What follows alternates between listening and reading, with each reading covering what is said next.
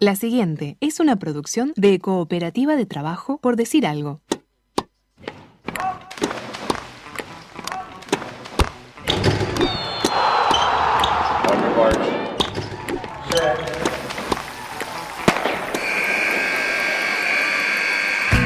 Hay deportes. Y en Por Decir Algo queremos hablar de todos. O de los que podamos desde este momento y hasta las 15. Por Decir Algo. Temporada 7. Temporada 7.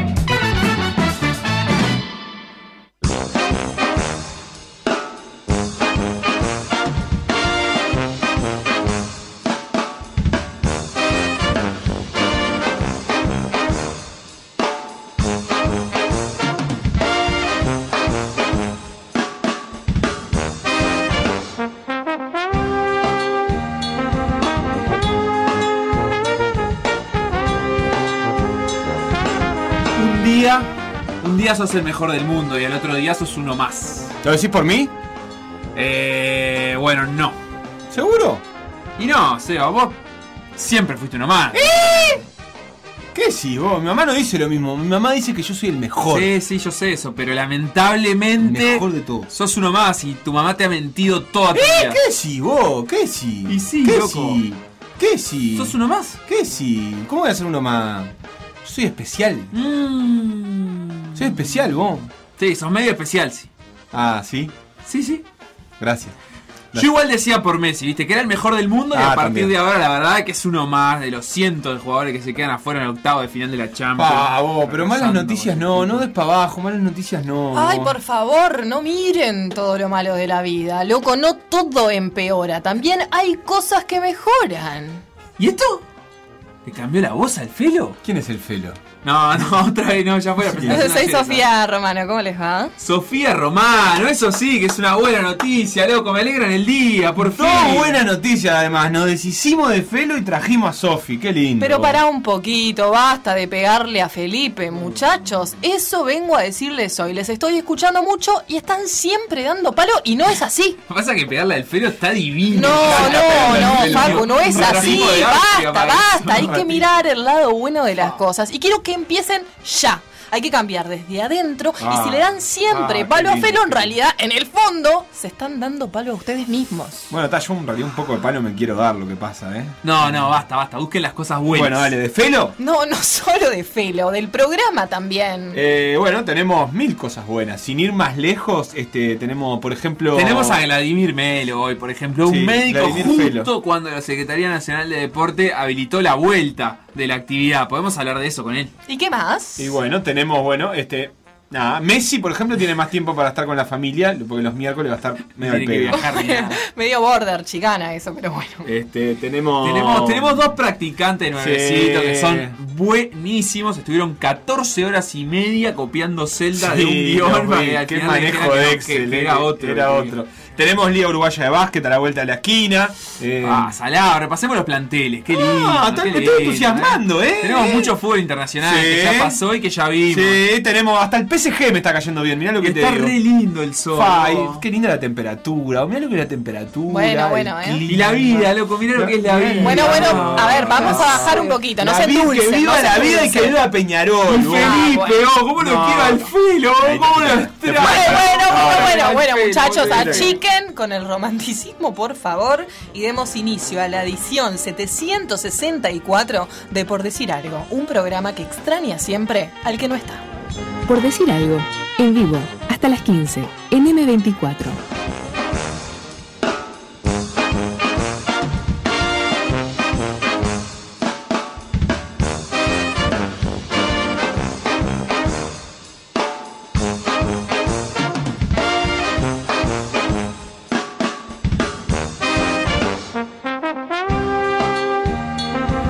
Qué lindo eh, no haberle pegado al felo, pero igual haberle pegado un poquito de costado. Eh, ya la escucharon, yo sé que teníamos que hablar de otra cosa, pero está Sofi Romano con nosotros acompañándonos a partir de que hemos expulsado al felo de este programa. Bienvenida, Sofi. No, no, no es una expulsión, es una suplencia. Una suspensión. Una, una suplencia que estoy haciendo con mucho gusto, así que es un placer estar con ustedes y por supuesto con para toda la nosotros audiencia también. de 24. Lees mucho mejor que Felo. Además, que- todo mucho mejor que Felo. Ya Sí, está, o sea, no- precisamos ver más. también es cierto que lee mejor que nosotros, lo cual me preocupa un poco. Nah, bueno, está, pero para eso va a tener que traer a alguien más que nos eche a nosotros. La falsa humildad, ¿eh? Eh, por algo es actriz. Por algo es actriz.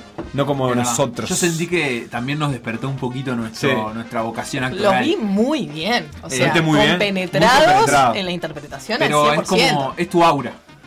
Tu aura. Aula. La- tu aula. La No, aura, aura, Ah. aura. De Eh, vibración, frecuencia, Claro, energía. nos. nos eh, Eh, sí, queda- eso, quedamos Sí, sí. Clarito. Clarito. es- ya está. ¿Para qué decirlo? Claro, ¿para qué decirlo? con palabras? Habrá que decirlo con palabras si se puede balbucear y que nadie entienda nada, ¿verdad? Eh, ya que estamos acá, lo que yo les quería plantear es, ayer a una hora que eh, indeterminada del día, pero que habrá sido eso de las 5 de la tarde, supongo yo, jugaron el PSG y el Barcelona un partido de Champions. Sí. Y eh, yo me lo iba a ver con un amigo y este, llegué un poco más temprano. Me, me sirvió, me dice, ¿querés un café? Obvio, siempre quiero un café, 4 de la tarde, una cosa así. Y de repente, claro, me di cuenta que él se armó un mate, pero claro, yo no podía tomar mate. ¿Por qué? Con él. Porque no se Ah. comparte mate, Por mate COVID. Por la COVID. La COVID, muchachos. Bueno, como verás, estoy muy compenetrado. con Compenetrado. las normas que claro. Y yo no, últimamente estoy yendo con un mate y una bombilla eh, encima como para poder tomar mate, porque todo el mundo tiene agua, yerba, termo, eso te lo- Pero la bombilla es lo importante. En fin, cuestión eh, que me di cuenta que me, se me había generado un vacío que no tenía con qué llenar en, respecto a con qué debida acompañar ese partido. Y se me ocurrió trasladárselos a ustedes y a la audiencia en general para ver cómo son los vínculos entre la bebida y el deporte.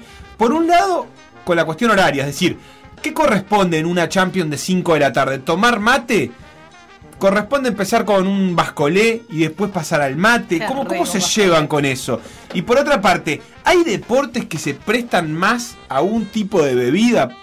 Por ejemplo, eh, no sé, vos te vas a ver un básquet y capaz que en la cancha te tomás una, una bebida de dudosa marca porque la cantina en Cuevas, que en su plan ahorro, por ejemplo, a mí me suena a eso. Yo voy a ver Atenas y creo que la última vez que hubo una botella de de Coca-Cola en la cancha de Atenas fue nunca. O sea, nunca entró una bebida que tenga plata para pautar en televisión. Perfecto. Entonces, o sea, eso, eso es mucho igual, ¿eh? claro, y panchos que bueno, nada. No, pero Que el paquete más chico es de 84 Cantina de panchos. básquetbol, perdón, pero es chorizo al pan. O si tenés mucha suerte, chorizo al vino O blanco. pancho. Yo soy más del chorizo al pan. en- Pero- con el básquetbol. ¿Y con qué lo Te voy a decir algo. Pero, bueno, cuestión. Bebida, Bebida, eh, sí. insumo y comida gastronómica. Si quieren eh, escribirnos, lo pueden hacer al pique que Luis Ignacio Lula da Silva va a poner ahora. Instagram, Por decir algo web. Twitter. Por decir algo web. Facebook, Por decir algo. WhatsApp. 098-979-979. ¿Es, es Lula? ¿Es el presidente, expresidente de Brasil? Sí, sí. Salió de la cana y vino de, Igual se le complica para operar a Lula por el temita de. Claro, está, está bien. Todo, que se entendió, se entendió, se entendió. Eh, ahora sí, di- discuta, Sofía Romano. Yo lo que te voy a decir es que para poder hacer, me parece a mí, chorizo en cancha de básquetbol, tenés que tener un lugar abierto. En mi equipo de Atenas no hay para prender una parrilla. Eso no sucede en el Club Cordón. Quiero que lo sepas. Ahora tal vez sí, Ah, porque pero hay una parrillero, reforma. ¿no? Sí, pero no es abierto. Es Está bien, pero digo, tiene, tiene tiraje, digo. En la cancha de Atenas le- hay tipo un. Está dentro de la cancha, no pueden prender fuego ahí porque te asfixiás. Claro, entiendo. Sí, Cordón hay- está separado, Hay ¿no? algunas canchas también que tienen como en el camino, llegando a la cancha, se me viene a la cabeza ahora Capitol, por ejemplo. Sí. En el camino, un parrillero, o sea, Ah, es brutal. Igual no- Capital, mejor cantina de básquetbol es uruguayo. impresionante. Yo de- debo decir que no, no me da tanto el consumo en los lugares de, de- O sea, no soy un espectador consumidor habitualmente. Yo Cuando sos espectador Facu. presente o, Claro. Ah, Claro. Tipo, pienso, cuando la, la pregunta que vos planteaste me quedó mucho más atada a la tele, a lo que estoy mirando Sí. por la tele, que a ir a un estadio. Creo que lo que más come en un estadio es capaz que un churro de vez en cuando o una torta frita. ¿no? Sí, no a mí en el eso. estadio me da por café y no mucho más que eso. Y en el básquetbol lo que me pasó es que empecé a sufrir tanto el, el ir a ver a mi cuadro y que le fueran mal, que dije, ta, tengo que tener otra motivación. Entonces me puse Claro. como objetivo que la motivación sea irme a comer un chorizo al pan o un chorizo al vino blanco. Pero Perfecto. concentrémonos en la bebida. En cuanto a beberajes, yo creo que también, Sebastián, sí. la diferencia no solamente es en el horario y en el deporte, sino en cómo sea tu día. Porque si el partido de Champions es a las 5 de la tarde y vos después no tenés que hacer nada, Es cierto. Mm, Se puso picante. Claro. Igual, igual, como hay tanta Champions, como no es tu cuadro, yo, yo asocio más a ver a mi equipo con de repente eh, prepararme para la ocasión. Picadita y una bebida alcohólica.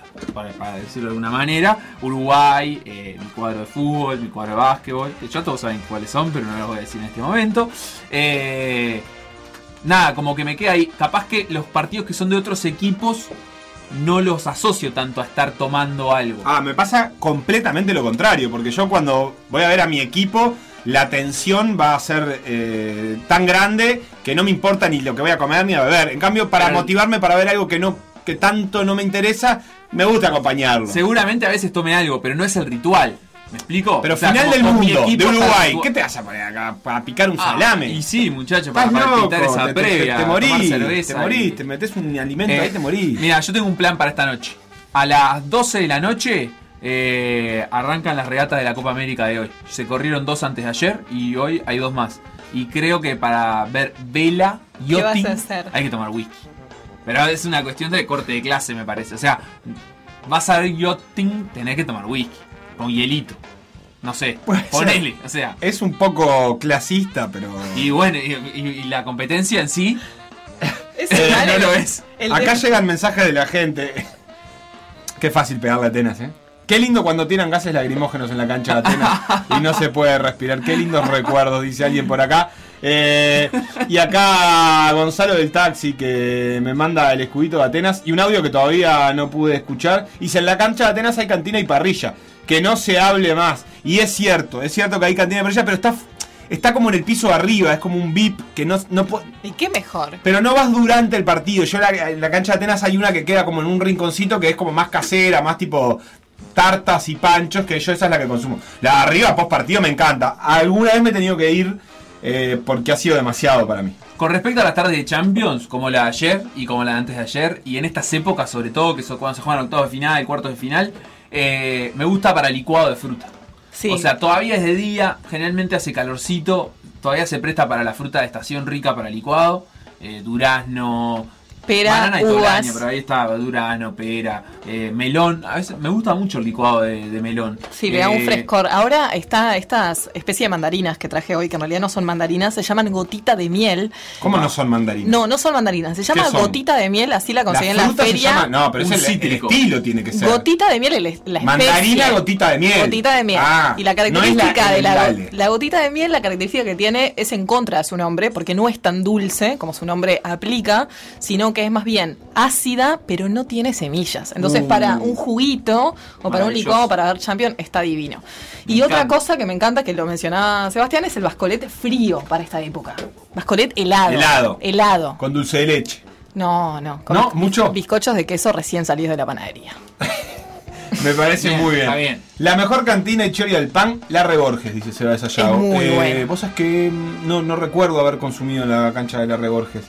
Eh, acá. Yo creo que las del Metropolitano las tengo todas. te digo. Yo, esa justo. He ido, incluso jugué en el, el H de básquetbol, hacía local ahí, pero claro, no había cantina, entonces no.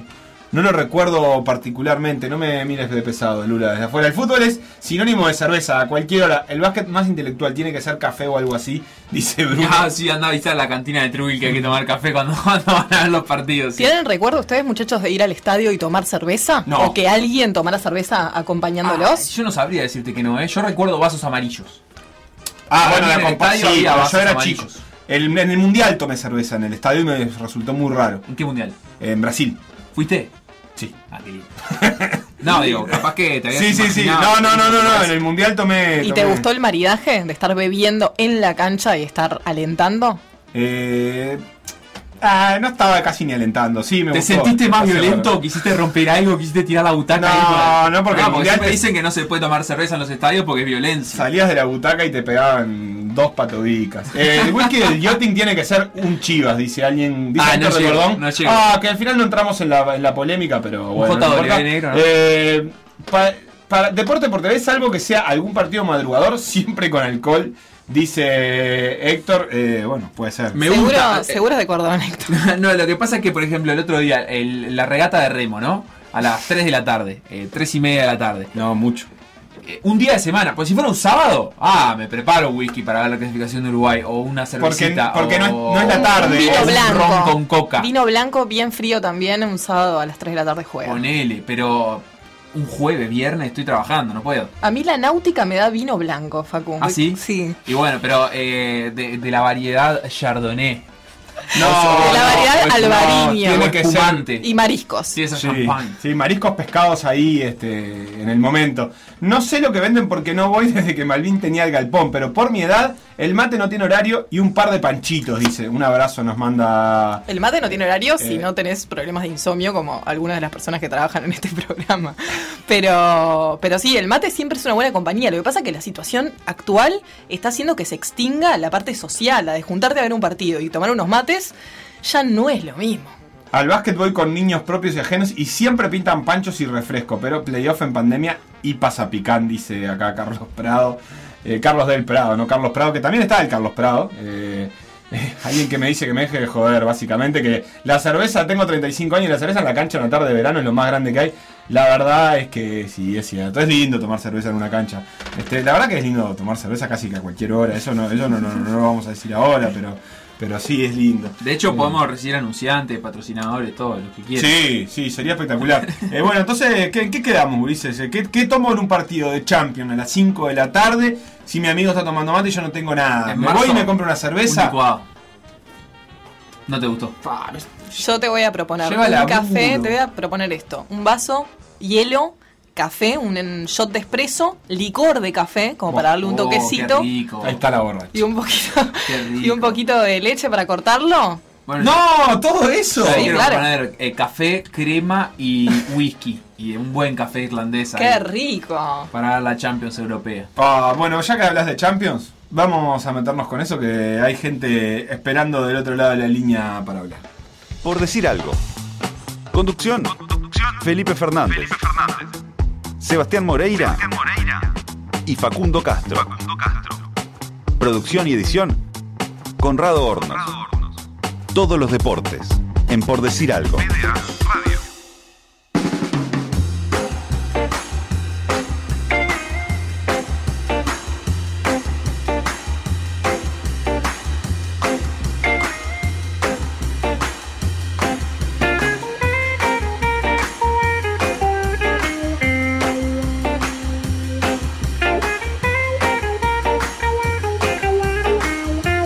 Tirar una noticia, Seba, antes de pasar a Champions, eh, que tiene que ver con un equipo uruguayo, pero también con competencia internacional. Wanderers tiene cinco casos positivos en su plantel y va a postergar eh, la fecha eh, del fútbol uruguayo, ¿no? Pero esto complica también a Wanderers pensando que tiene que viajar eh, para jugar el próximo martes contra Bolívar. Pero bueno, lo que es un hecho es que esos cinco casos de COVID le permiten postergar su partido eh, para, digamos, por las razones estas sanitarias, por tener mucho plantel afectado por COVID, eh, tiene, puede postergar su partido Y le viene bien. fútbol uruguayo, el torneo clausura. Sí, le viene bien, eh, pero lo que Bien. no le viene bien es empezar a, a tener jugadores encobichados para, para la cuestión de... mm, Sí, la Copa Libertadores Copa. no se, no se posterga. Además, no hay, no hay límite. Kevin Rolón, que hizo el gol el otro día, Leonardo Pais y bueno, Agustín Santurio. Pero Rolón y Pais, ti- titulares el otro día y jugadores importantes para Wanderers, eh, se suman a de Arrobarrena y Wagner, que eran los que ya estaban con COVID. Alguien nos escribe, Juan nos dice felicidades por el programa. Saben que se está disputando la Copa Libertadores Femenina y nos representa el Club Atlético Peñarol. ¿Pueden dar información? Eh, sí, por las dudas que esté escuchando. Ayer hablamos rato largo del partido y tuvimos la palabra de, de Sofía Olivera. Eh, Juan y todos los que quieran repasar los programas lo pueden hacer en la página de M24, m24.com.uy y también en Spotify, en el canal de Por Decir Algo en Spotify. Está recortado todo el programa. Y en la web de PDA, y también está, claro, y también está en la, en la web de PDA. Hoy no le vamos a dedicar, ya jugó, ah, fue anteayer el partido de Peñarol y vuelve a jugar mañana. si Mañana, no mañana equivoco. a las 5 de la tarde Peñarol define el grupo eh, contra, Contra el Limpeño. y tiene que ganar, básicamente. Tiene que ganar. Parece algo. Sí, parece algo, dicho así, parece como una obligación, pero la verdad que es una gran oportunidad para Peñarol estar a un partido de pasar a la fase de grupos en un grupo que no era fácil. En fin, solo para aclarar eso. Facu, ¿tenemos fútbol internacional? Tenemos fútbol internacional y lo tenemos en línea al señor Felipe Fernández. ¿Cómo está, Felo? Ah, muchachos y muchachas, Hola, hola, hola, hola. Hola, uno, dos, tres. Dale, dale. Feli, dale, no te me quedes, poner energía, vamos. Ahí estamos. Ah, ¿Nos perfecto, muy bien. ¿Cómo estuvo Ah, la Champions ayer, Feli? Espectacular, ayer fue una linda jornada de Champions, un poco obvia en, su desempeño, sus resultados. Eh, el Barcelona se fue a París a buscar una remontada histórica, pero venía de hacer una remontada bastante grande contra el Sevilla en la Copa del Rey, o sea que tenía ciertas esperanzas de, de poder lograr algo. Y la verdad que plantearon un partido muy bueno. Eh, Keylor Navas aguantó al Paris Saint Germain, eh, hizo 10 atajadas, algunas de ellas muy buenas el primer tiempo, y sobre todo las cosas, les atajó, le atajó el penal a Messi eh, sobre el final, ya en los descuentos del primer tiempo, que, que era para ponerse 2 a 1, y bueno, eran dos goles, dos goles lo que tenía que hacer el Barcelona en el segundo tiempo. Yo creo que esa atajada de Keylor a, Lío lo terminó de, de, parar la remontada o las, o las esperanzas de, de Barcelona y, y al final no pudo y terminó en empate en empate 1 a 1 pero hay buenas señales de ese Barcelona que obviamente quedó afuera de la quedó afuera de la Champions por lo que hizo en el partido de ida no no ahora Está bien, de todas maneras, este vuelve a quedar afuera cómodamente el Barcelona en, en cruces de, de Champions. Ah, temprano, es cierto que contra equipos que están que pelean, que definen, pero vuelve a quedar cómodamente. No, no, no tuvo una eliminatoria casi que, que tranquila, porque incluso la que, la que terminó siendo apretada en el global, que fue la del Liverpool, eh, ese partido en el que queda fuera se comió 4. Y con la Roma también se terminó 3 a 0, si no me equivoco. Y no es la primera vez que le pasa. De hecho, con el PSG, el, año que, hizo la remontada ya venía de una goleada tremenda en París. O sea, es, una cosa que se convirtió en habitual esta del Barça. sí la diferencia con, con Roma y con, con Liverpool es que eh, ambos ambos fueron el partido de vuelta eh, eh, yo estoy, estoy muy de acuerdo contigo en, en, en- en lo que decís, pero los medios españoles eh, se van con otra sensación ahora porque, claro, Barcelona por lo menos dio pelea en el partido de vuelta, no fue catastrófico como pasó en Anfield y en el Olímpico de Roma, que, que se cayó ya en, la vuelta. Y hay algunas señales de... Pero acá de no llegó, ni, no llegó ni a la vuelta, Felo. Pero- o sea, esa es- la verdad es que acá no llegó No ni a la vuelta. vuelta, no, o sea, eliminado antes, eh, Pero tiene que ver con la, con la construcción de las expectativas también. Yo creo que Barcelona empezó esta temporada, o por lo menos la opinión pública sobre Barcelona empezó esta temporada mirando a un equipo que no daba para ganar la Champions, no por conformación de nombres, sino por todos los, los líos internos que viene viviendo, el poco deseo de Messi de estar en ese club en este momento. Eh, creo que no era candidato de nadie el Barça en esta Champions. Estoy de acuerdo, sí, eh, principalmente por, por esos líos internos que tenía, porque como decís vos, por nombre, y la verdad que por nombre tiene un plantel que es más que interesante, ¿no? Griezmann, Dembélé, eh, Pjanic, Busquets, De Jong, eh, Piqué, Ter Stegen, Coutinho, o sea, sigue siendo un equipo pesado, pero nadie esperaba mucho de este Barcelona y mucho menos con los problemas que ha tenido en, eh, la parte defensiva. Fíjate la línea de tres que saca el Barça ayer, Frankie De Jong, que es volante, pero hubo que jugar, tuvo que jugar ahí, Oscar Mingueza, que es de la cantera, y Lenglet.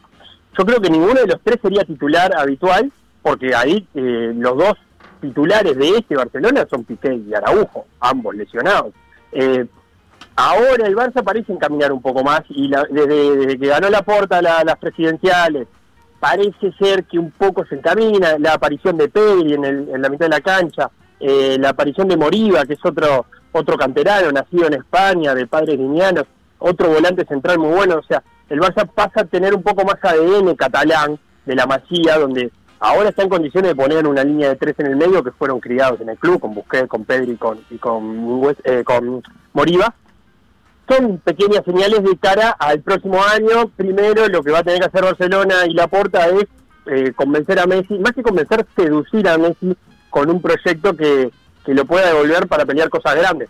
Sigo con las señales. Eh, está la, está la, sigue estando en la definición de la Copa del Rey. Está a seis puntos del Atlético Madrid en la Liga y todavía queda un partido entre ellos. O sea, no es del todo malo este momento de la temporada. Veremos, si se termina la temporada y no ganó ningún título, habrá sido una temporada mala para Barcelona igual. Sí, creo que fue, a ver, fue evaluada siempre como una temporada de transición, sobre todo pensando que además podía ser la última de Messi, o todavía puede ser la última de Messi, entonces tenía más sentido pensar en lo de adelante. También es cierto, y me había olvidado, que venía de comerse 8 con el Bayern en la Champions anterior, en el partido único, cuando se, se roba partido único, o sea que en definitiva, si lo comparás con eso, no es tan malo si se quiere. No, porque aparte esos ocho, el, gran problema fue que Barcelona no compitió. Eso fue una señal grandísima. de decir, vos, este Barcelona no está para las grandes noches. Y, y se cuenta que varios de los jugadores de- que no siguieron el Barça eh, se tomó la decisión ese día. Y una de las razones de la que Suárez se vaya del Barcelona es ese partido, que, que lo he dicho varias veces. A mí me parece que deportivamente la salida de Suárez de Barcelona es totalmente entendible. Suárez y Messi no pueden jugar juntos en un equipo que pretenda eh, competir al máximo nivel. Uno en cada cuadro eh, es posible, de hecho, Atlético Madrid va primero y Barcelona está jugando eh, bastante mejor de lo que venía haciendo. Lo que fue un escándalo fue el negocio Suárez, que es eh, pagarle la ficha a un jugador que te va a sacar campeón a tu rival. Todo lo que tiene que ver con el negocio fue malo. Pero deportivamente se entendía que el Barça, por el camino que, terminó el año pasado, no iba a poder competir. Pero bueno, avanza el Paris Saint Germain, que tuvo a Keylor Navas, que es un arquero que, que ya sabemos lo que lo que rinde en noche de Champions, que es una de las explicaciones del Real Madrid ganando eh, las tres Champions que ganó consecutivas, eh, que tiene eh, un entrenador como Pochettino que le da vuelto eh, una estabilidad, te diré, es un Paris Saint Germain que luce un poco menos, eh, pero que es un poco más sólido eh, y que recordemos, no tiene todavía no tiene a Neymar, enfrentó este partido sin Neymar y, y no es lo mismo. Bueno, y pero bueno, construye sobre la base de un finalista de Europa, Felo, también, ¿eh? claro, Digo, no es que revivió al PSG, el PSG el año pasado fue uno de los mejores equipos de- del, del torneo. No, ni que hablar, y que el, el cambio de la salida de Tuchel responde más, más que nada a, al andar en, en- en- la liga francesa que no, no estaba haciendo bueno, ahora eh, está peleando cabeza a cabeza con el Lille, eh, y es verdad que tiene una base de, de jugadores que, que son muy buenos, hay muchos campeones del mundo, eh, o sea que tampoco, porque lo que tenía que hacer era domar, me parece a mí, un vestuario lleno de estrellas, que es algo bastante novedoso también para un Pochettino, porque su experiencia en el Tottenham fue construir desde un equipo, desde de- no, no tanto de los nombres, sino más bien desde el funcionamiento colectivo. Entonces era también todo un desafío para el entrenador argentino que por ahora eh, viene logrando cosas buenas con el Paris Saint Germain. Me quedó picando, Felo, lo que mencionabas de Messi en el sentido de si se le ofrece un proyecto que le seduzca, pero en realidad parece que la salida es inminente y que sería a corto plazo, al menos por lo que se puede leer en, en la prensa europea. Sí, los rumores son de que Messi no quiere quedarse, pero también habla la prensa de que falta esa charla entre Laporta y Messi, eh, el, el nuevo presidente de, de Barcelona.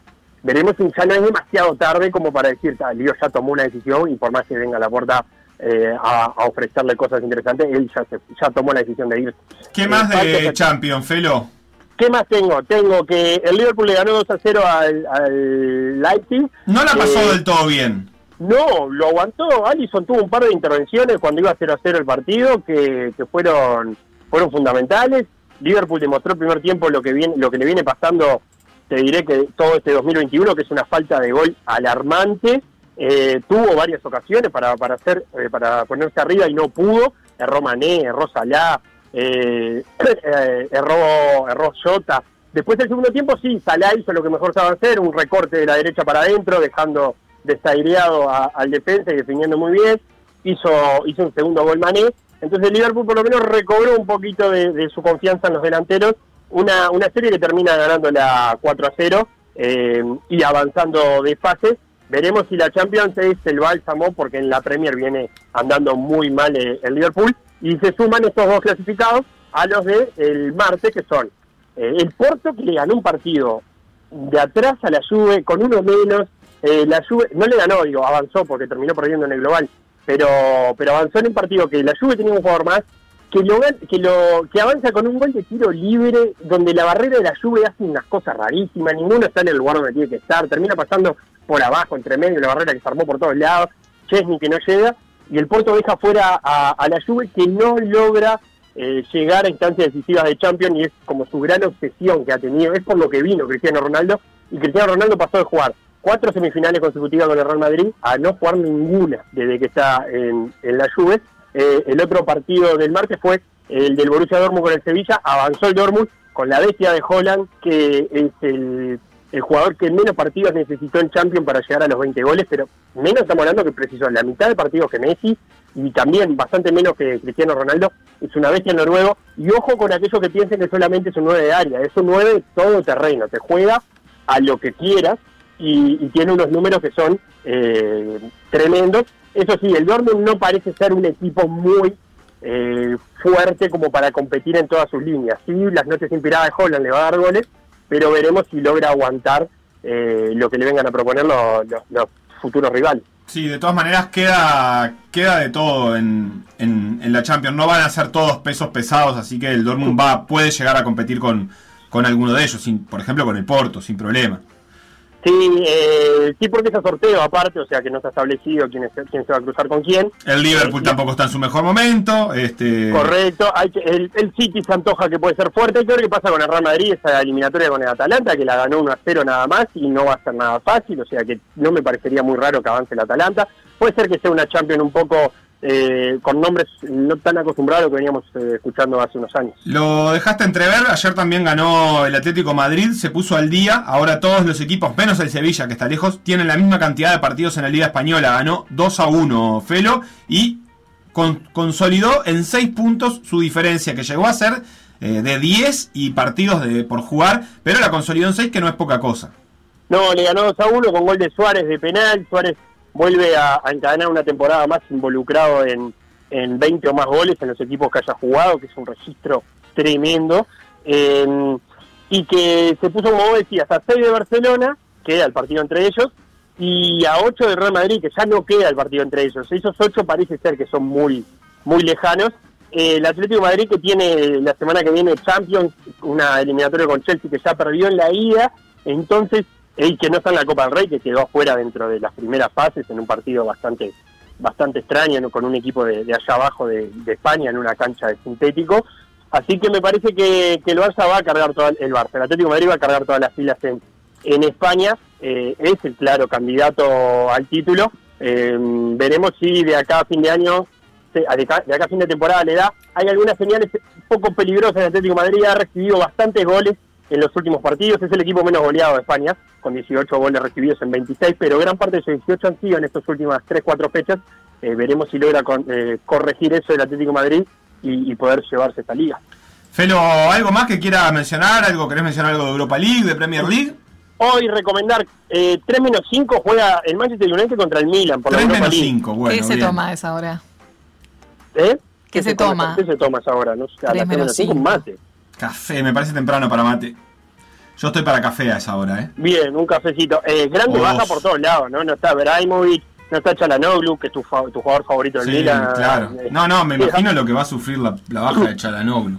no está mal, no está Teo Hernández. O sea, si acabo de ver, si te digo el 11 del Milan y conoces a 3, me sorprendería. Eh, A ver, ¿me lo vas a decir? ¿qué- ¿Lo querés que te lo diga rapidito? Eh, sí, dale. Yo lo, lo tengo acá también, por si te falta alguno. ¿Lo tenés ahí? Sí, Donnarumma. Sí, ese lo tenemos. Sí. Un señor que se llama Diogo Dalot. Tomori. Chiar. Calabria. Ahí a quién tenés. A ninguno. A ninguno. Bien, A ninguno. ¿Qué si ¿Qué hace vos? Meite. Krunic. Sí, Ibrahim Brahim Díaz, que se fue de plaza para allá. Sí. eh, Rafael Leao y Salemakers. ¿A cuántos tenés? A ninguno.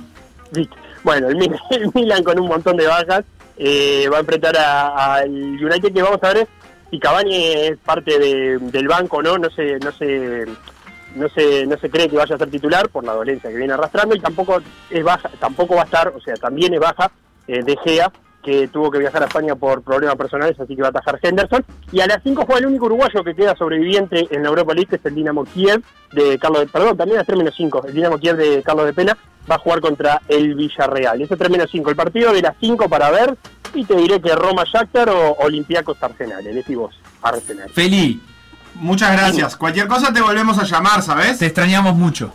No, yo lo quiero a ustedes, yo sé que me recuerdan cada programa. No, no te queremos, te extrañamos. No es lo Cualquier mismo. cosa te llamamos. Estate atento. Dale, me, me Si hace falta, te avisamos. me avisan cualquier cosa, dale. Sí, dale, dale, tranquilo. Quedamos así, quedamos así entonces. Lo que pasó en por decir algo, revivirlo en pda.uy o buscar los podcasts en Mixcloud o Spotify.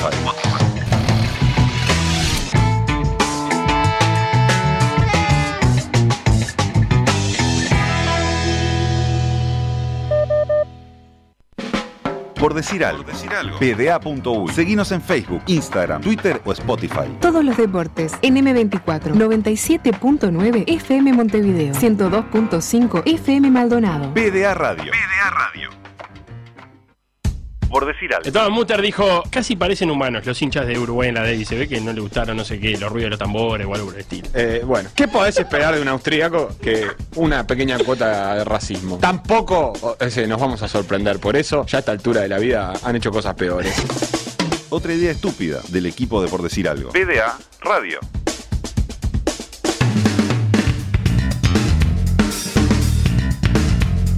Noticias, noticias. Dos carreras de las importantes están corriendo en estos momentos. Estamos hablando de ciclismo. Una es la París-Niza y la otra es la Tirreno Adriático. Y los equipos de primera categoría se dividen en dos, pero uno domina ambas carreras. Jumbo Visma. Es un nombre compuesto, pero es el mismo equipo. En tierra francesa, los ciclistas recorren durante 8 días la distancia entre París y Niza. Ni que fueran en un Hércules, ¿no? Ya se corrieron cinco etapas. La de hoy la ganó el sprinter irlandés Sam Bennett y lidera la general Primo Roglic, más conocido como el esloveno que no ganó el Tour de France. El que ganó es el otro. Quedan un par de etapas de montaña donde Sh- Sashman, ah, qué difícil esta pronunciación, Shasman del Bora buscará recortar los 31 segundos que lo separan. En Italia se disputa la carrera de los dos mares, que sirve para ir preparando el Giro.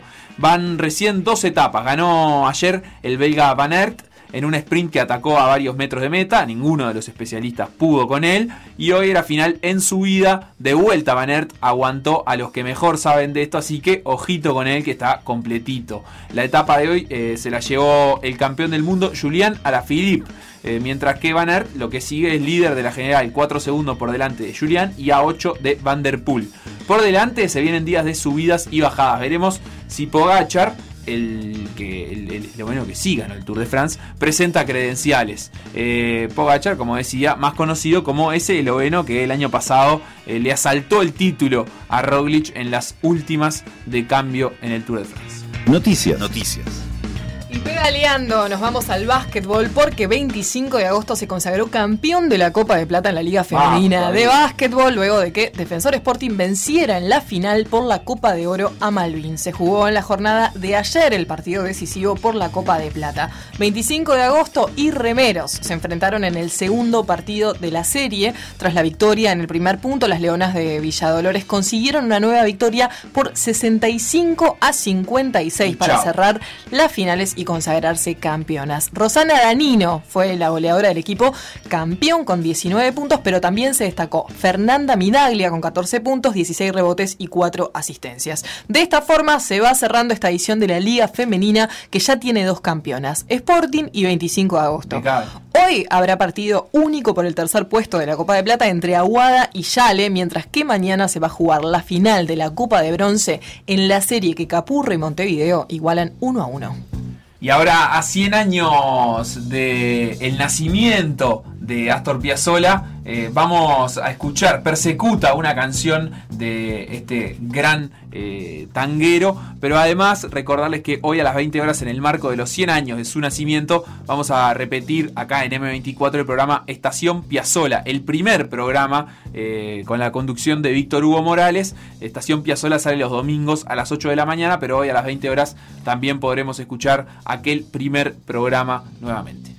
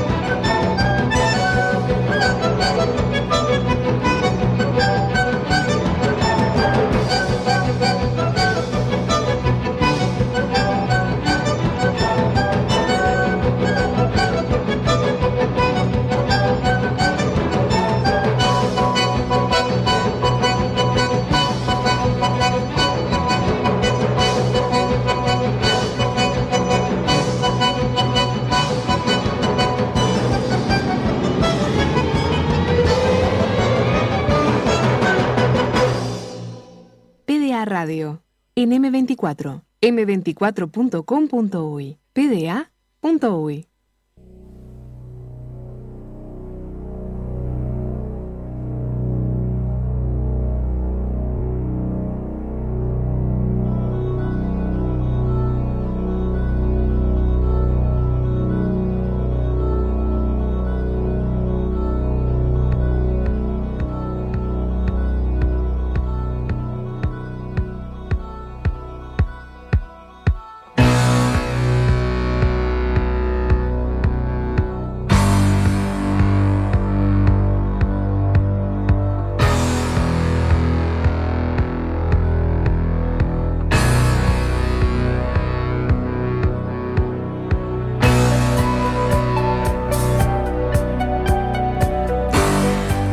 minutos pasan de las 2 de la tarde y estás escuchando por decir algo, para que no te confundas, porque ahora me escuchás la voz y decís, ¿qué es este programa? Este programa se llama Por decir algo. Por decir Chicago Bulls con esta canción. A ver, Beto, ahí, ¿cómo está esto? Ah, qué divino. Estoy en la cancha de los Chicago Bulls. Mira, del otro lado está Santiago Díaz. Estás en la cancha de los ¡Feliz Bulls. ¿no? cumpleaños. Santiago! Que los cumpla muy feliz. Un aplauso, señor. El señor que con los años eh, se Qué pone más joven. Bueno, vamos a hacer un repaso de los planteles de la Liga Uruguaya de Básquetbol y por eso esta música alusiva al básquetbol, aunque parece, parece, todavía no está confirmado, pero parece que no juega Michael Jordan en esta liga. ¿eh? Ah, ¿en serio, Facu? Eh, parece que no, no, llegó a un acuerdo finalmente con Aguada y no va a jugar Michael Jordan. Qué música igual que inspira a salir a entrenar, ¿no? Mira que no me pasa nunca, pero me pongo a escuchar esta canción y me da ganas de, de salir a correr, de, me viene el espíritu deportivo. La Liga Uruguaya de Básquetbol comienza el lunes 15 de marzo. Nacional y Peñarol, que va a tener este clásico, hablaremos luego. sí. ¿Clásico? Y yo Ah, todos los sé, y yo qué sé, hablaremos Debate, luego de eso. polémica. Pero ese partido se va a jugar el jueves 18 de marzo en el gimnasio 10 de julio de Florida a las Recordemos 9 que- y cuarto de la noche. Ahí va, 9 y cuarto de la noche. Recordemos que esta Liga Uruguaya en principio se iba a jugar toda en el Palacio Peñarol, pero ahora ya de primera eh, hay un partido que no, así que veremos si queda la puerta abierta para que haya más partidos que no. Eh, el formato es a una sola rueda, eh, todos contra todos, los 12 equipos que están. Los cuatro mejores van a los cuartos de final y del quinto al decimosegundo van, digamos, a un repechaje que sería los octavos de final para completar esos eh, otros cuatro cuartos finalistas. Eh, se elimina la ficha sub-25 para, para esta liga, se agrega una ficha mayor eh, en relación a la conformación de los planteles para la liga pasada y se, o sea, los, jugadores nacionales pasan de ser de 4 a 5 cupos sin esa ficha sub-25.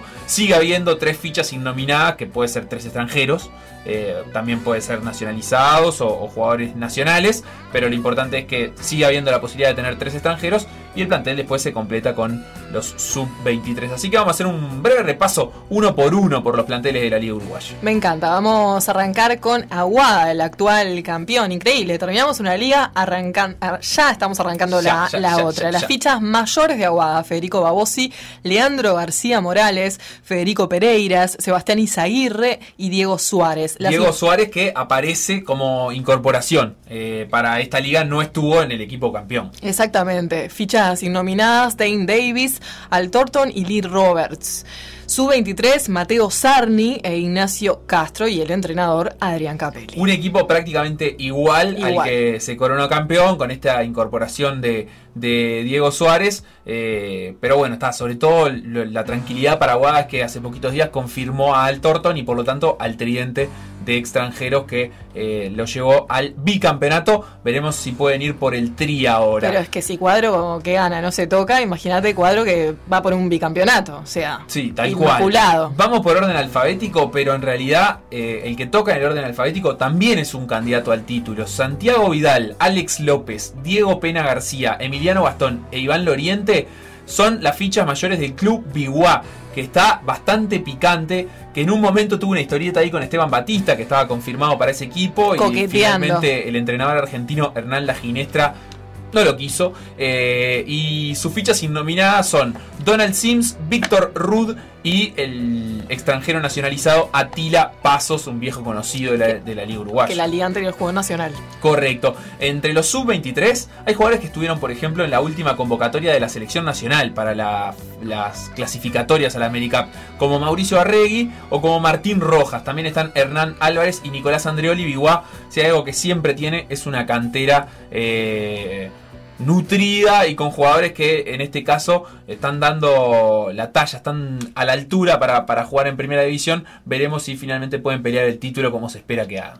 De Biguá, si te parece, Facu, nos vamos a Capitol. Las fichas mayores, Juan Wenzel, Salvador Zanota, Miguel Barriola, Claudio El Rana Bascú, que vuelve después de una lesión de varios, Sí. de varios meses De estando afuera. rodilla, Exactamente, vuelve por suerte el Rana Bascú, va a jugar en Capitol, junto también a Diego Tortajada. Las innominadas, los extranjeros, Paul Harrison, Dagunta Thomas, Anthony Danrich, Tony que jugó uno de los partidos, la última final con Trujillo, eh, porque había arrancado la liga anterior con Trujillo, y bueno, y ante la lesión de Mariani, eh, Trujillo lo utilizó ahí, o sea que ya jugó un partido en su regreso a Uruguay, pero va a jugar por Capitol en esta liga. Exactamente, ese es el equipo que va a dirigir Diego Cal.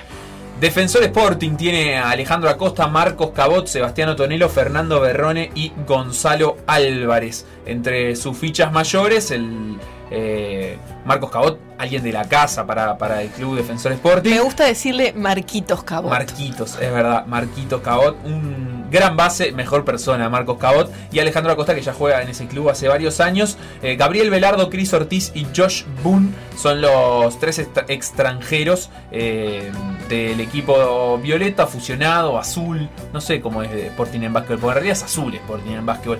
Agustín da Costa, Javier Couste y eh, Nicolás Pereira son los tres sub-23 confirmados hasta el momento por el entrenador Álvaro Tito. Defensor ya tiene cerrado su plantel también para esta liga. Y el que también tiene cerrado su plantel Facu es Goes, que va a ir con Joaquín Osimani, Martín Osimani, la dupla de hermanos, Fernando Martínez, Santiago Wolgen y Rodrigo Brause. Esas son las fichas mayores. Después también van a estar jugando Alexis Elsener. Michelle Brauswitz y Chas Crawford. Esto Extranjeros complicados para la Sí. pronunciación ahí en Creo en que es Bru- Bruce Witz, creo que va por ahí, pero lo tendría que chequear. Chas Crawford seguro. Su 23, Joaquín Borralo y Felipe Rodríguez. Este es el equipo que va a dirigir Guillermo Narvarte. Bien, tremendo. Me genera intriga este equipo de Goes porque tiene Sí. muchos jugadores experientes. No sé si en su mejor momento, o sea, seguro que no en su mejor momento, como Martino Simani, el Enano Martínez, Joaquín Osimani también. Eh, Rodrigo Brause es un buen jugador, surgido en Biguá, que hace algunos años ya estuvo también en Goes. Me parece que puede dar una buena mano. Hay que ver si, si consigue como explotar también su mejor rendimiento. Y los sub-23, sobre todo Joaquín Borralo, eh, también es un jugador que, que venía de las, de las formativas con, con buenas credenciales en Goes. No parece ser uno de esos equipos que vaya a pelear la liga, pero ojo ahí. Eh, en Hebraica y Maccabi las fichas mayores son Hernando Cáceres, Juan Andrés Galeto, Gastón Semiglia, Martín Treyes y Rogelio de León. Los extranjeros son Will Artino, Maxi Ello y Onosteger. Eh, entre los sub-23 aparecen Facundo Terra, Mauro Domínguez, Manuel Ollenard, Guillermo Goncalves y Federico eh, Ambrosini. El entrenador será Daniel Lovera. Todavía le queda a Hebraica, si quiere, un cupo de ficha mayor. Eh, hay que ver si lo utiliza. No parece probable tan cerca del de, el arranque del torneo. Habrá que ver. Nos vamos a la vieja barrera sin fin. Malvin va a ir con Juan Santizo, Kirill Washman, Federico Haller y Fausto Pomoli. También va a estar Tyrell Tate y Aaron Fuller. Su 23 son unos cuantos: Nicolás Pomoli, Juan Diego Cabillón, Marcio Rivas, Felipe García, Marcelo Rosas y Lucas Capalvo. Estos van a ser los dirigidos por Caminia. Todavía Malvin no descarta Facu jugar, eh, sumar, perdón, algún jugador más. Sí, en su primera temporada sin Pablo López como entrenador. Rarísimo después de un para montón Malvin. de años de leer entrenador Federico Camiña es raro, eh, pero Federico también es un eh, gran entrenador y veremos qué jugo le puede sacar a este plantel durante esta liga. Nacional, Jonathan Saco, Santiago Moglia, Manuel Romero, Marcel Suberbiel y Carlos Cabeza son las fichas mayores. Michel Charles Mitchell, Devon Collier y Ángel Núñez son las fichas innominadas. Ahí es el, los- el gran cambio, ¿no? De- del plantel de Sí, esta claro. liga. Entre los sub-23 aparece Pierino Rush, Martín Larrea, Juan Manuel Ruiz, Juan Couto e Ignacio Juárez. Sigue siendo el entrenador eh, Leo Silverstein. Lo que sí puede pasar es que Dominic Morrison, que está lesionado, que incluso se había lesionado en los playoffs, eh, se sume luego al equipo en caso de que alguno de los tres extranjeros no conforme, porque eh, está lesionado, pero está ahí viendo a ver qué pasa. Es como que Nacional va a probar otro mientras tanto y después verán si les sirve eh, ese otro o si se quedan con, con Morrison que ya estuvo en la liga pasada y que les dio buenos resultados. Y por más de que no se juegue ahí, nos vamos a la cúpula para hablar de Olimpia, que va a tener a Brian García, Juan Viana, Abel Agarbado, Pablo Macanzas, Nicolás Catalá. Eso por el lado de los mayores, como extranjeros, Sigmantas Ri- Riauca. Sí, el popular sí. El popular Sigui, mucho más sencillo, aparte para pronunciarlo, Marvin Phillips y Skyler Hogan. Eso de parte de los extranjeros, su 23, Mateo Dogliotti, Tiago Leites, Matías Navadian, Enzo Delgado y Joaquín Núñez, los que van a estar bajo la dirección de Gerardo Howard. Olimpia que tuvo una gran temporada regular en la liga pasada, pero después en los playoffs no, no le dio eh, y terminó eliminado en las primeras de cambio. En Peñarol, primera liga uruguaya de la historia que va a jugar Peñarol, porque había jugado federales, pero por primera vez aparece en la liga uruguaya. Eh, tiene un equipo de eh, veteranos polenta. Así te lo voy a describir.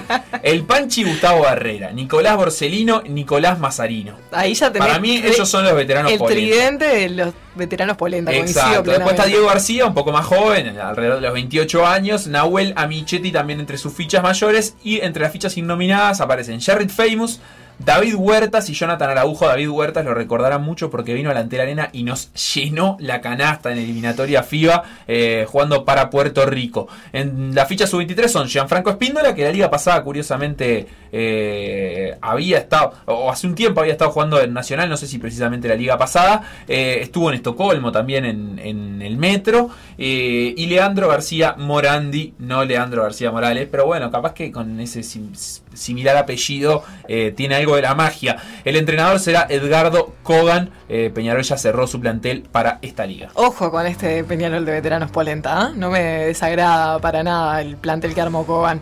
Nos vamos a Trubil, Marcos Marota, Gonzalo Iglesias, Federico Soto, Santiago Massa y Manuel Mayora van a ser las fichas mayores, Damián Tintorelli y Carlos Dodson. Y seguramente también Federico Mariani, que se está recuperando de una lesión, pero Trubil mantendría a esos dos extranjeros, Mariani Tintorelli.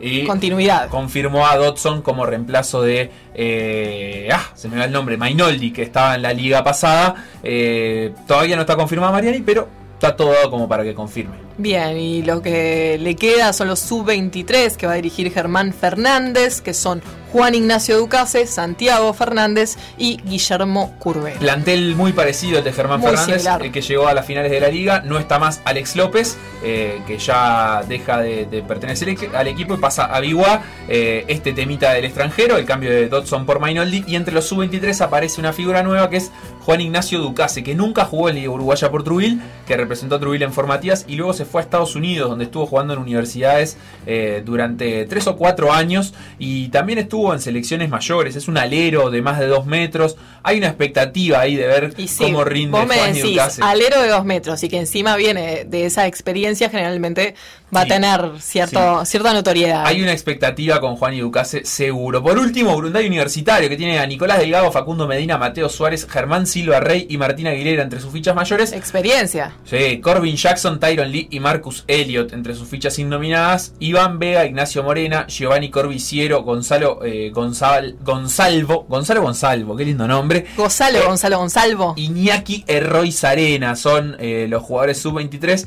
de Héctor Dapra, finalizando entonces el repaso de los 12 equipos que jugarán la Liga Uruguaya e invitando también a sumarse a esta conversación al señor Santiago Rodríguez. ¿Cómo anda, Santi? ¿Cómo andan, Sofi, Facu? Buenas tardes, gusto, gusto saludarles. Eh, qué lindo, qué lindo repasar esos, esos planteles que, que bueno, a poco, a poco menos de, de una semana para arrancar este, la actividad, está claro que, que es una liga que, que, que por lo menos va a ser muy atractiva en el sentido de los nombres, ¿no? Me parece que, que en ese aspecto, eh, equipos que han podido sumar una, una nueva ficha, eh, algo de lo que hablamos muchas veces con Facu, ¿no? Eh, como, chao papi, bueno, me está saludando Teo, sepan que Mandale un abrazo. Estamos en vivo. Chao papi, mi amor, chao. Tiene, ganas, tiene ganas de radio.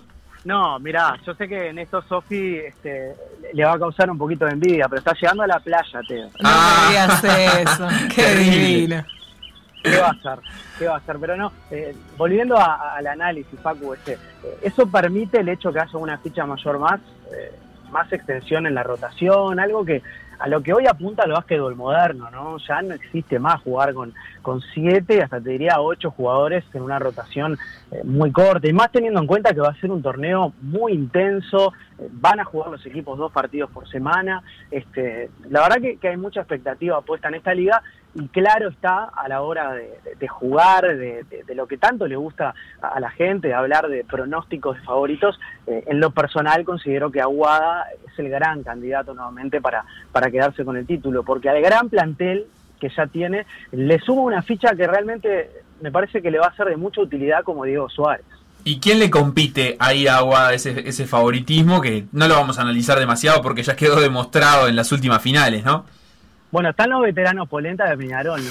Sí. Parece que hay que ver si la polenta viene con tuco, si viene solamente este, con, con aceite y queso. Yo creo que, que Peñarol es de los equipos que, que se armó para pelear la liga. En cuanto, eh, primero, a, a- a la erogación económica que realizó la dirigencia Mirasol y también, eh, me parece que en cuanto a los nombres, ¿no? Panchi Barrera, Nico Mazarino, eh, son jugadores que para nuestro medio marcan la diferencia. Más allá de, de hablar de edades, yo creo que, que, bueno, gran parte de la suerte de Peñarol eh, se va a basar en cuánto realmente pueda tener en cancha Nicolás Mazarino, que en las últimas temporadas eh, poco ha podido jugar y eso creo que repercutió, sobre todo en la última temporada eh, en Malvin, eh, y luego le suma a, buenas fichas nacionales, nos olvidamos de, eh, de Diego García, de Nicolás Borsellino, también jugadores con mucha experiencia y que son de mucha calidad para nuestra liga, pero le suman extranjeros realmente de, mucho valor, como por ejemplo David Huertas,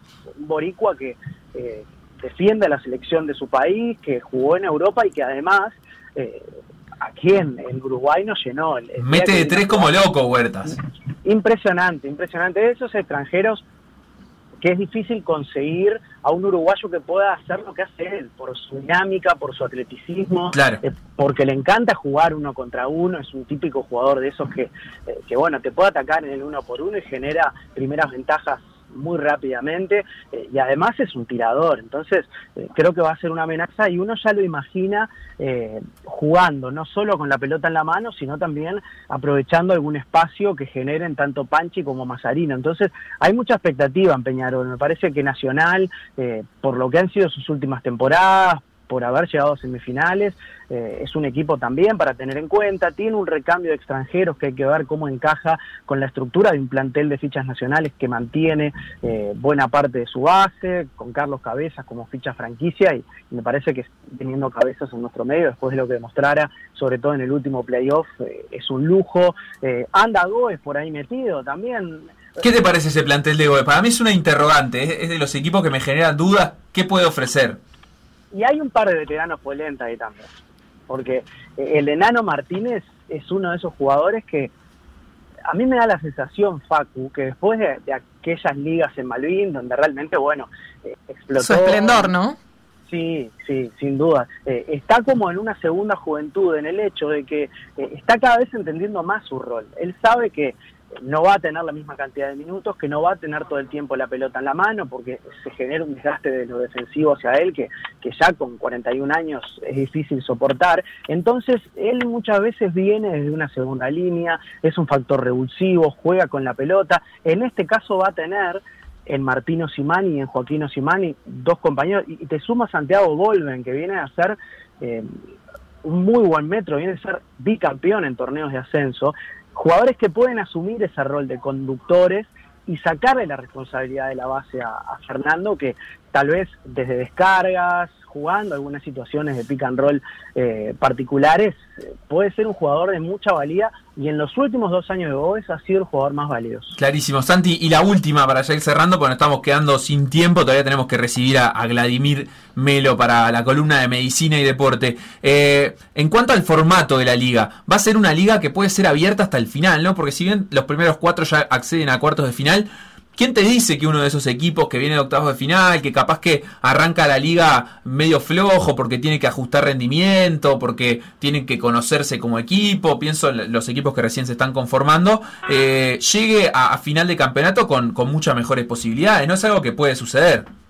Y eso, Facu, también lo va a brindar la paridad, porque eh, obviamente esto da para, para un rato largo, pero eh, hay que analizar el plantel de Biguá, que es un plantel recontra rico y que se armó para, ¿por qué no?, pelear semifinales, Trubil, que viene de ser finalista, Urunday, Olimpia, Defensor Sporting, o sea, ¿sabes cuántos equipos nombramos? Nueve que, que tienen muy buenos planteles y que en esta eh, bueno, Malvin, ¿no? Que, que, que, tiene un recambio importantísimo, pero que aún así mantiene eh, fichas muy importantes. Eh, es un formato tan corto en su primera fase que pone a cuatro equipos directos en semifinales. Y si vos haces, perdón, en, en, en, cuarto de final, exacto.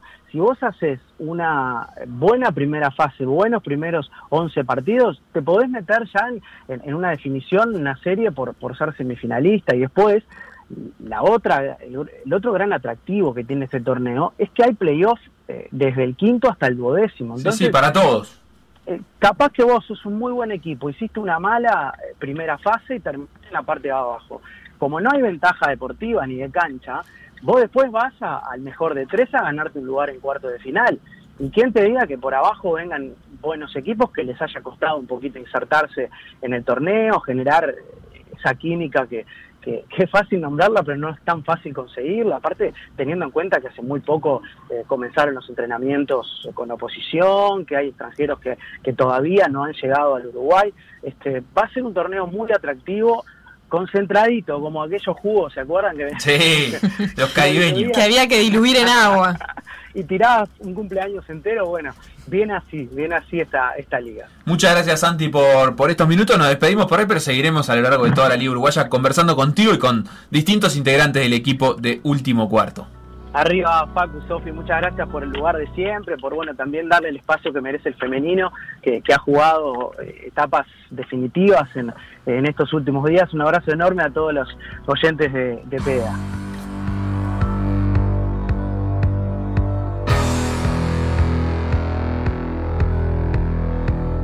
Por decir algo. Por decir algo. Instagram. Por decir algo web. Twitter. Por decir algo web. Facebook. Por decir algo. WhatsApp. 098-979-979.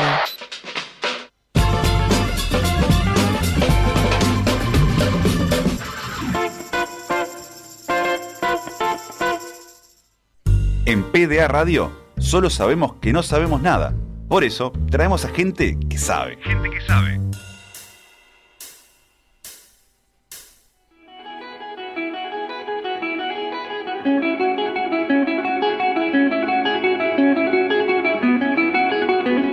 Ya estamos con el doctor Vladimir Melo para hablar de medicina y deporte y cuando decimos medicina y deporte en estos tiempos tan convulsionados, la verdad es que en lo primero que pensamos y va a ser el motivo de esta primera columna del año es la cuestión de deporte y coronavirus.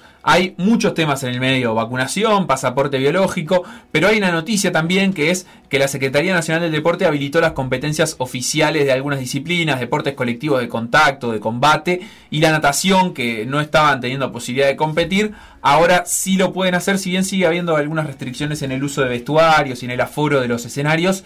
Eh, es una buena noticia para el deporte, pero le pregunto yo a Vladimir, ¿qué tan oportuno eh, es este, digamos, esta medida, qué tan oportuna es esta habilitación de estos deportes en este momento donde la pandemia en Uruguay parece estar en su momento, su pico más alto. Exactamente, buenas tardes. Primero, un, placer para mí estar de vuelta con, con ustedes. Eh, ni que hablar. Yo creo que, que, son especialidades, son disciplinas que habían venido siendo postergadas durante mucho tiempo con mucho criterio, ¿no? Eh, al inicio yo creo que tantas restricciones eran porque poco se sabía del virus. No sabíamos las formas de contagio, el, el periodo ese de, cuarentena, cuál era el necesario, cuál no, bueno, los tratamientos. Entonces las restricciones eran muy, muy fuertes para todos los deportes. Es cierto, hoy en día estamos en el pico, uno de los picos o el pico más importante desde el 13 de marzo pasado. Y yo creo que eh, no estaría mal esperar un poco más de tiempo, así como el comienzo de las clases de los chiquilines. Para muchos de nosotros también habría sido capaz que con mayor criterio, mejor criterio, esperar un poquito más a que todos estuviésemos vacunados, los adultos, y de esa manera reducir riesgos. Vladimir, cuando te referís a esperar, eh, ¿lo mencionás para todos los deportes en general o para estos que se están habilitando actualmente? Digo para esas disciplinas que tienen un alto riesgo. ¿No? Eh, con mucho criterio el año pasado se manejó los vestuarios al inicio sin vestuarios, porque sabemos que ahí se da el foco de contagio más importante dentro de los deportes que se disputan al aire libre. Hablábamos de las dificultades en invierno para no utilizar vestuarios, terminabas transpirado, mojado, te ibas a tu casa una hora, una hora y media. Entonces hablamos de la importancia de bueno tener un aforo. Acá hay disciplinas, la lucha por ejemplo tiene un contacto cuerpo a cuerpo muy importante. Entonces ni que hablar que si estás enfrentándote a un deportista que es COVID positivo, vas a estar algunos minutos en un contacto muy íntimo. El riesgo evidentemente está. Hoy estamos viendo un riesgo en el, en el núcleo social básico, ¿no? en la familia. La mayoría de los colegas no se contagian tanto con los pacientes complicados, sino que se contagian en la casa cuando las barreras de defensa caen. Claro. Entonces acá pasa lo mismo, la piscina, de ambientes cerrados, eh, los vestuarios que dicen ahí con, un aforo especial, me parece que está muy bien. La gente sale mojada eh, con el agua caliente, entonces el riesgo de infecciones es mucho más alto y la duda con COVID. Pero a mí me parece que, que hay cosas, que hay disciplinas de mucho contacto que esperar un mes más quizás o dos meses a que la población en general esté vacunada hubiese estado muy ¿Y, bien. ¿Y cómo se evalúa? Porque ahora, bueno, esta medida ya está tomada, eh, pero ¿cómo se evalúa si en definitiva, dentro, por ejemplo, de uno o dos meses, las medidas fueron pertinentes o fueron perjudiciales? Eh, ¿Cuáles son los indicadores que ahí pesan? ¿Existe, nos consta eh, a través de la Secretaría Nacional de Deporte, una evaluación constante de esto?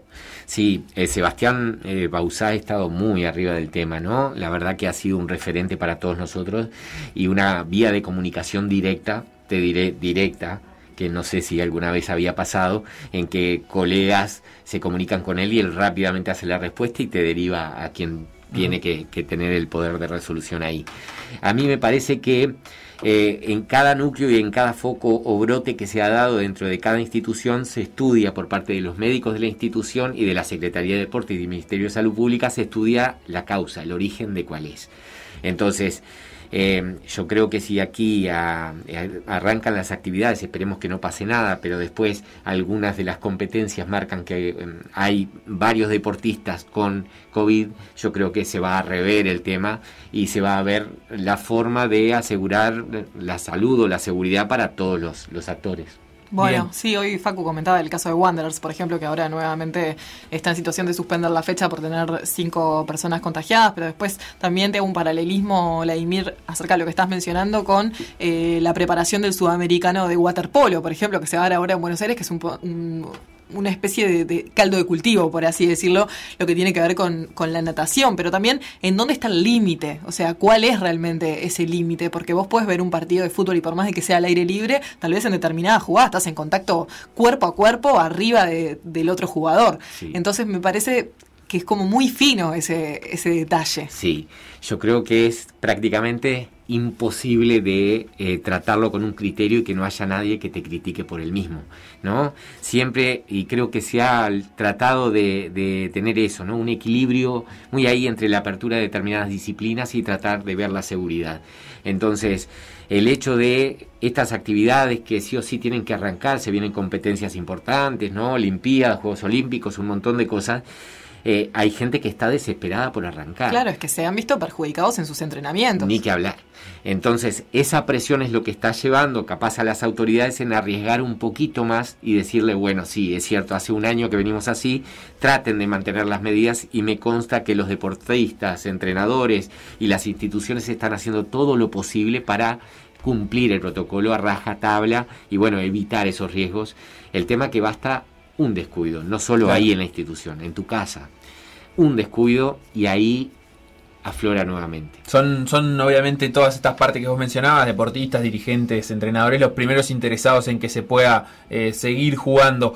Pasando un poquito dentro del mismo tema a la historia de la vacunación y las vacunaciones. eh, aparece la oportunidad o la posibilidad de que en el deporte se empiece a exigir vacunaciones. Por ejemplo, en el caso del Comité Olímpico Internacional, eh, ya se dijo que para los Juegos Olímpicos de Tokio 2020, que van a ser ahora en 2021, no se van a exigir vacunas. Sí se va a recomendar a los deportistas que se vacunen, pero no se va a exigir para ir a Japón eh, que se vacunen. En Uruguay hay algunos deportistas que entran dentro del sistema de vacantes militares y esos, ellos ya pudieron vacunarse, eh, inscribirse desde la primera ola de vacunaciones por eh, justamente tener ese, ese rango militar civil. ¿Cómo, ¿Cómo se articularía esta historia y qué te parece a vos en cuanto a la conveniencia de que exista un pasaporte eh, biológico, digamos, que exija una vacuna de, de COVID? Ahí está, excelente tu pregunta y, y- y viene más que al caso ahora que estamos justo todos aquellos que nos desempeñamos en la salud vacunándonos. Eh, yo lo que he aprendido con esta pandemia es no planificar a largo plazo. Entonces que hoy los Juegos Olímpicos o, o- o los que se encargan de la comunicación de ellos digan no se va a exigir nada, no sabemos. No sabemos cómo va a seguir este terreno. ¿Quién pensaba el año pasado hablábamos, bueno, capaz que llega septiembre y estamos en una situación espectacular y esto ha seguido y Europa sigue cada vez más golpeado por olas. Eh, Brasil está incendiado lamentablemente con récord y récord de, fallecidos y de contagios. Entonces, decir todavía eh, no vamos a requerir nada no se sabe, porque si esto eh, aumenta mucho más el caso o la gravedad o las cepas varían, yo creo que son situaciones que se pueden rever. Me parece que la vacunación es fundamental, es primordial. Me decía el otro día un paciente, pero no evita que te enfermes. No, no, pero lo que hace, lo que generan las vacunas con sus diferentes tipos o modalidades, es que tu cuerpo genere defensa, genere, genere inmunidad para que cuando te encuentres con el virus, lo ataque rápidamente. Entonces pasás mucho más asintomático o con cuadros mucho más leves. Entonces es fundamental vacunarnos, fundamental. Eh, hemos escuchado un montón de cosas. La salud del otro día creo que batió un récord. En tres horas éramos 15.000 lo que nos habíamos anotado por esa convicción de vacunación. Me parece que el deporte no puede estar exento de esto. Tiene que estar a la par y yo creo que es una seguridad para todo deportista que asiste a una competencia en el extranjero de saber que por lo menos los deportistas que están al lado están inmunizados. ¿Por qué? Porque eso hace que si una pequeña cantidad de virus en un encuentro ingresa en un paciente, ese paciente lo combate muy, muy rápidamente. Claro. Porque si no, se va replicando y vas a cursar la enfermedad igual que... Y acá te llevo al campo políticas públicas. ¿Cómo se puede instrumentar un plan de vacunación eh, para deportistas o para el deporte que, garantice de alguna manera eh, que, que podamos mantener eh, esta, digamos, libertad para practicar eh, por lo menos el deporte de competencia? Ahí está. A mí me parece que un papel, un rol fundamental lo tiene que tener la salud, en este caso la salud pública, como lo ha dicho el ministerio, como lo ha dicho el ministro, y los médicos referentes de cada una de las asociaciones o de cada una de las delegaciones. Creo que el educar, creo que el informar a la gente de en qué consta, en qué consiste el virus, en qué consisten las vacunas, eh, por qué se vacuna, cuál es el gran beneficio que tiene, es fundamental. En los planteles en donde me desempeño con mis deportistas, están todos esperando la vacuna para vacunarse, porque desde el inicio de esta pandemia, lo hicimos desde acá, fuimos informándolos de cuál es la importancia y lo entienden.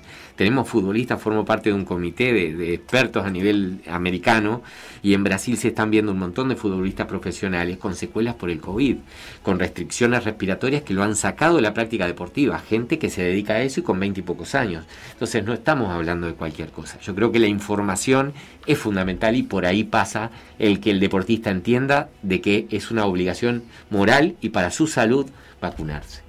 Sí, también está bueno recordar que el pasaporte biológico ya existe, esto más que nada vinculado al, al dopaje, Claro. es una especie de, de cédula, por así decirlo, vos lo vas a explicar mucho Sí, mejor que yo. Vladimir, eh, una especie de cédula en cuanto a, a- a tu sistema, en el cual eh, todo eso justamente está sistematizado y se puede encontrar rápidamente anomalías o determinadas diferencias. Esto sería como un plus, otro paso. Un plus. Y no sabemos por cuánto tiempo. Capaz que este virus desaparece o lo combatimos como muchos virus anteriores que gracias a las vacunas los hemos combatido. La gripe mm, históricamente ha matado a muchísima gente, actualmente mata muchísimo menos gracias a las vacunas. Y acá va a pasar lo mismo. Yo creo que en algún momento nos vamos a acostumbrar a esas cosas que se modificaron y a la presencia de este virus, pero con la vacuna vamos a estar mucho más tranquilos. Y como tú bien decís, esos pasaportes yo creo que se van a dar, no solo para el deportista, para la población en general. El hecho de que países quizás te exijan tener la vacuna en tu pasaporte de alguna manera para el ingreso. Nadie te asegura de que no lo tengas al virus, pero saben lo que decíamos hoy, lo vas a contrarrestar muchísimo más rápido. En cuanto a la vacunación, eh, actualmente hay determinadas exigencias para los traslados. Por ejemplo, voy a viajar, voy a jugar un torneo internacional, o voy a viajar por placer, ya que ahora estamos ampliando la cancha. Eh, tengo que hacerme un hisopado al llegar, tengo que hacerme un hisopado al venir, tengo que hacer eh, unos días de cuarentena. Con la vacunación, ¿esto se exime o se continúa? Mirá, esto creo que va a estar a estudio o en- está en estudio. Evidentemente estamos chequeando continuamente la respuesta, están chequeando las autoridades, los científicos, la respuesta inmunitaria de aquellos que se vacunan. Eh, pero es muy buena tu pregunta y es la pregunta que nos estamos haciendo todos. ¿Qué pasa? Es lo que decimos desde hoy. Si tú vacunas a alguien y generas inmunidad, te hacen un, un certificado, no evita que yo estoy contigo y quizás me contagie, pero sí evita que ese virus se siga replicando y que tenga una alta carga en cada respiración, en cada tos o estornudo, que es cuando se contagia más. Entonces, a mí me parece que es crucial, pero crucial que se empiece a exigir esto y que capaz que se dé- la facilidad que se va a dar a la población que se vacune es esa, no tener que hacer cuarentenas porque estás como ya frenando muchísimo de esa respuesta que puede darte el virus. Yo creo que se va a exigir la vacunación y de esa manera poder viajar libremente, la estadía, volverte sin necesidad de cuarentenas, pero va a depender de la respuesta a la vacuna. Por acá llega algún mensaje de texto en un WhatsApp que dice, ratificando un poco lo que vos decías, ¿no? Muchos trabajadores de la salud, más allá de todos los que ya se agendaron, no pudieron agendarse en Montevideo porque no hay lugar ni horario. Eh, que bueno, dice, esperemos que se den más días. Obviamente se van a dar más días, eh, pero es esto que vos decías. eh, capaz que sucedió en el ámbito de la salud lo que no sucedió en los ámbitos más generales, que rápidamente se agotaron los espacios disponibles para, para vacunarse, porque hay una convicción dentro de ese círculo de personas, de trabajadores, de que precisan la vacuna y de que eso les, les va a dar un beneficio gigante a la hora de poder trabajar con más tranquilidad. Exactamente. Nosotros, mira, yo a las, te puedo decir, a las 6 de la tarde estaba con, con una paciente y le dije, mira, voy a, voy a agendarme ahora, eh, 6 de la tarde y estuvimos hasta las 7 y 20 que estaba totalmente bloqueada. Y venían de todos los grupos médicos de que estábamos bloqueados. Eh, o sea, estaba tan cargada o sobrecargada la página que se había Sí, bloqueado. se cargó el sistema. Pero después fue facilísimo, muy sencillo y 15.000 en tres horas. Y a eso descontarle la primera hora y algo que muchísimos no pudimos ingresar. Igual es una excelente señal, Vladimir, que el sistema de salud sea el más preocupado por hacerlo, porque justamente le da, creo que a la sociedad en general, la seguridad de que es la vía correspondiente. Ni que hablar, ni que hablar. Yo digo, da para hacer un libro de, lo que son las consultas hoy en día, pero muchos jóvenes que contagiaron a su familia, ¿no? Y de ellos falleció o su papá o su mamá. Hoy hablé justo con una paciente así, que están con una depresión, una angustia, y le explicamos a todo el mundo. Y bueno, son las reglas de esto, que no tenía reglas y que no sabíamos qué teníamos que hacer, y cuando lo supimos era difícil ver la realidad mundial en un Uruguay tan calmo, tan tranquilo. Entonces llevó a que fueron soltando eh, las barreras, Sí, bajando a la- mitad de año, barreras. sobre todo, Sí. ¿no? Entonces, bueno, eh, y hay historias, mi hermano se lo agarró en diciembre sin tener contacto con nadie, no sabemos de dónde, no me había visto a mí, y la pasó muy mal, un tipo joven de 40 años, hiper sano, que estuvo a punto de CTI. Entonces, eh, no son, yo posteé ahí porque habían varios colegas diciendo que esto eran cosas ¿no? que no, no, no se veía el virus, que eran otras enfermedades y mi hermano es totalmente sano. y posteé lo que era- había sido la situación. Y bueno, los médicos estamos eh, más que convencidos de que esta es la solución y que esta es la salida y es lo que tenemos ahora para enfrentar este flagelo. ¿no? Vladimir Melo, muchísimas gracias por este rato en PDA. Como siempre, nos encontraremos seguramente el mes que viene hablando de este o de otros temas. eh, pero bueno, muy importante tener esta primera columna del año también actualizando la, la situación ahora que hay, que hay vacunación y que el deporte está como encaminándose a un retorno en todas sus disciplinas. Muchísimas gracias, gracias por la invitación como siempre, es un gusto para mí. Quiero mandarle un saludo a mi esposa que está escuchando desde Buenos Aires. Eh, y la verdad que muy bueno, llego a los domicilios, me dice, ah, usted es el doctor.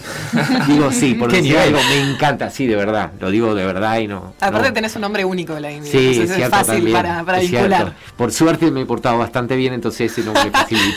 un gusto. Acá Paola dice, excelente el doctor y más temprano con respecto al informe de básquetbol y eso, eh, llegaban a- otros mensajes, Tatanka decía, pensé que era por decir fútbol al escuchar eh, la voz de Sofía y, y bueno, y por ahí otros mensajes que llegaban No, mencionando uruguayo a los Globetrotters de, de Baristo, el, el equipo de Peñarol que se arma para la Liga Uruguaya. Eh, bueno, muchas gracias a todos los que se comunicaron, son las 3 de la tarde, ya empieza todo por la misma plata hoy en el cumpleaños del señor Santiago Díaz, número Cumpleaños 44 del señor Santiago Deje Díaz. de mentir, que Capicúa, muestre la me cédula. encanta, me encanta. Eh, muchísimas gracias por acompañarnos, nos encontramos mañana.